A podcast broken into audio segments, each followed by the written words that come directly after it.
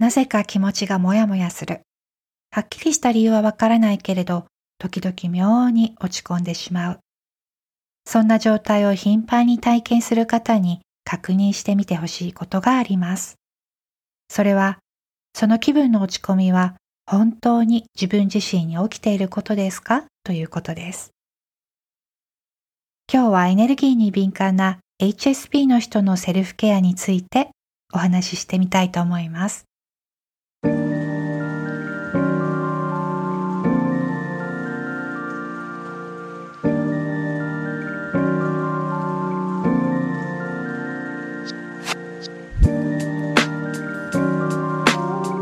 ログラムでは日常の中にじっくりと味わう瞬間を取り入れて心身のウェルネスについて思いを巡らせる時間をご提供していますほんの10分間だけ自分を大切に丁寧に扱ってあげる時間を作ってみませんか？今の自分の状態を確認しながら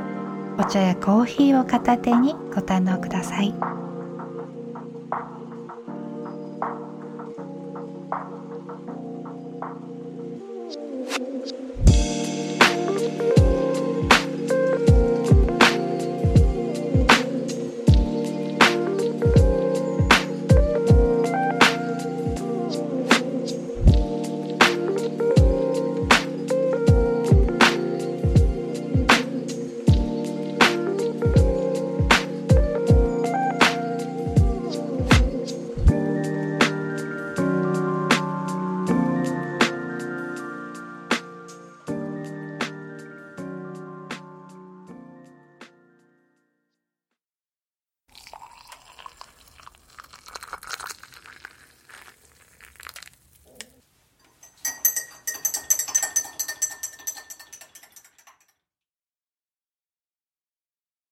ネルギーに敏感な人のことを Highly Sensitive Person 略して HSP と心理学用語では呼んでいます。全人口のおよそ20%を占めると言われている HSP は持って生まれた脳の構造的特徴だと考えられています。HSP の特徴を持つ人は外的な刺激に対して敏感に反応する傾向があって、特に五感の感度が高いので、視覚、味覚、聴覚、触覚、収穫などがより鋭い傾向があります。また、第六感と言われている直感力も鋭い人が多いようです。そのため、五感を通してその場の空気を細かく感じ取ったり、また直感を通して他の人が気がつかないことが不思議と分かってしまったりなどということがあるようです。その一方では、感じたくないことを感じてしまったり、気がつかないでいいことに気がついてしまったりなどの不利な面もあります。そのため HSP の人は HSP でない人に比べると日常生活の中で何かと精神を消耗しやすい傾向があると考えられています。日本人はもともと空気を読み取ったり他人の気持ちを汲み取る気遣いができることが美徳であるとされる文化ですので、たとえ HSP でなかったとしても他人の意見や価値観に揺るがされたりすることが多い民族だと考えられています。自分が HSP かどうかというのを判断するキーポイントとしては、その繊細さや敏感さが自分の体調や精神の状態に影響しているかどうかということかなと思います。例えば、その場の空気を感じすぎるせいで、それが自分のムードに影響していたり、誰かの気分や状態をまるで自分のことのように感じてしまったりなど、HSP の人は周りの環境に振り回されたり、無意識レベルで他人の感情を自分の状態に取り込んでしまっています。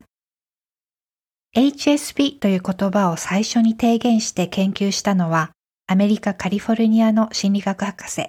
エレイン・アーロン博士という方です。何年か前になるのですが、私も彼女のセミナーに参加して HSP について学ばせていただいたことがあります。今回はその時のセミナーで面白いなと思ったことや HSP の人が普段の生活の中で意識するといいことについていくつかご紹介していきたいと思います。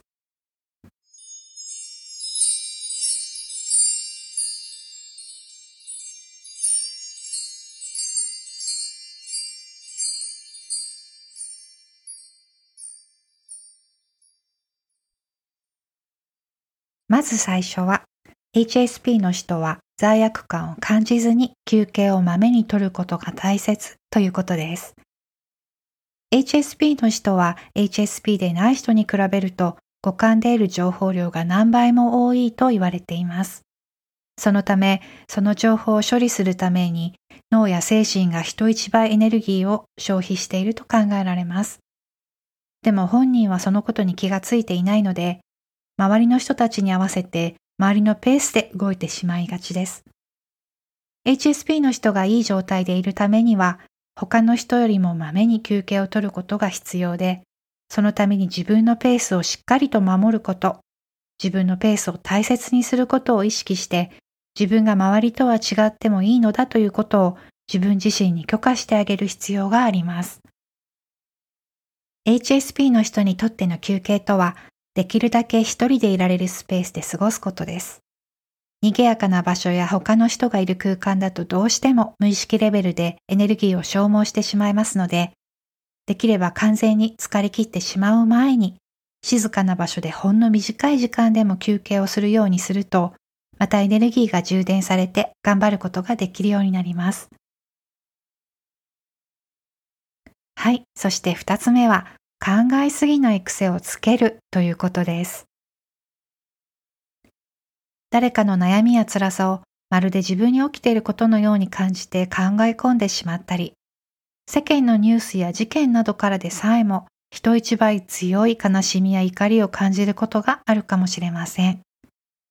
そういった意味で考えすぎない癖をつけることは精神的消耗をできる限り減らすためにとても重要だと考えられています。何かを考えて自分の気分がどんどん沈んでいるような状態に気がついたら、脳のその思考回路をストップさせるために気分転換をすることがおすすめです。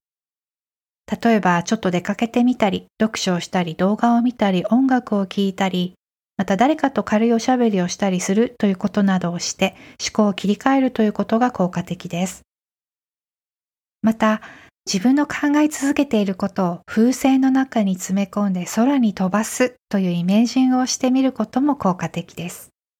とにかく自分の思考回路を切り替えるためにできることをいろんなことをしてみるということがおすすめです。はい。そして三つ目は取り入れる情報や関わる人をきちんと選択するということです。他人の感情やエネルギーに敏感な HSP の人は関わる人たちのエネルギーを無意識レベルで敏感に感じ取っています。そういった意味で自分が関わっている人たちから自分がいい影響を受けているか、心地よい関係の中にいるかということを常に意識しながら、そうでない関係を避けるようにすると生き方が楽になってくると言われています。また、ニュースや映像などでショック度の高いものをあえて避けてみること、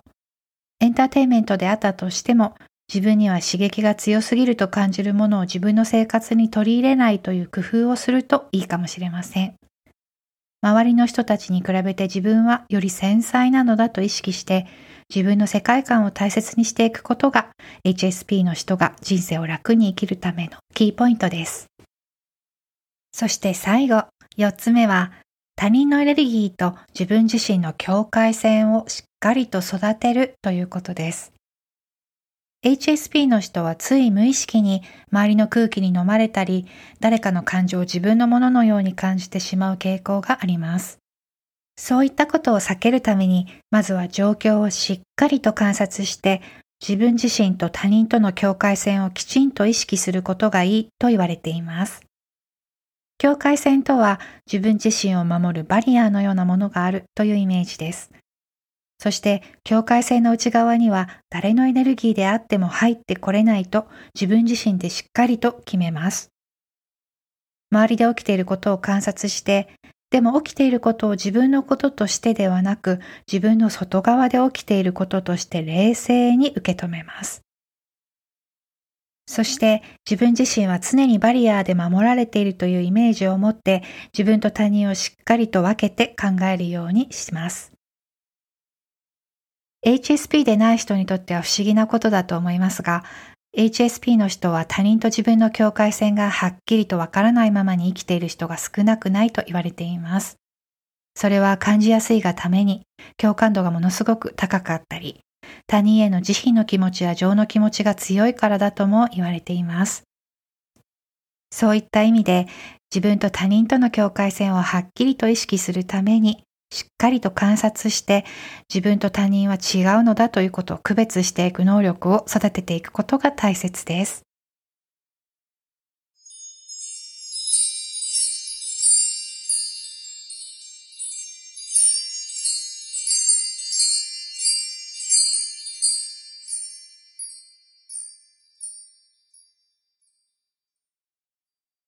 HSP の人はその感覚の鋭さがゆえに日常生活の中で大変なことが多いのも事実です。でも一方ではもちろん HSP ならではの長所というのもあります。例えば日常の小さなことに幸せを見つける才能の鋭さです。HSP の人は自分の心を満たす方法を知っている人が多いと言われていて、他の人が見逃してしまうようなささやかなことでもしっかりと汲み取ることができます。つまり自分自身で自分の幸せタンクを容易に満たすことができるということです。また、HSP の人は五感だけでなく、第六感と言われる直感力も鋭いと言われています。シンクロニシティやセレンデピティなどと言われるメッセージを受け取りやすいという利点があります。他の人が気がつかないサインに気がついたり、直感的に自分や誰かにとって必要なことがわかるという理屈では説明できないような才能を持っている人が多いと言われています。他にも求められている期待に応えることができる高い能力や他人の気持ちに寄り添ってあげることができる共感力などが優れているとも言われています。そういった長所は本人がいい状態の時に発揮されますので、HSP の人は何よりも自分自身のセルフケアをしっかりと意識して自分が常にいい状態でいられるように気を配ることがとても大切です。日々の生活の中で自分自身を丁寧に扱ってあげることをぜひ意識してみてください。